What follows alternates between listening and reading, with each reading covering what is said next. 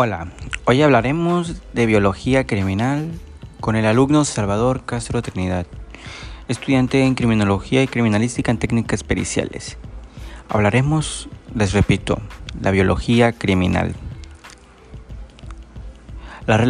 Es la relación entre los cambios del cuerpo, las enfermedades corporales, las enfermedades mentales y la criminalidad.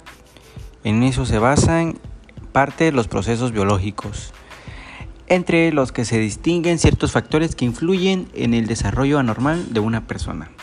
Síganos para más contenido. Gracias.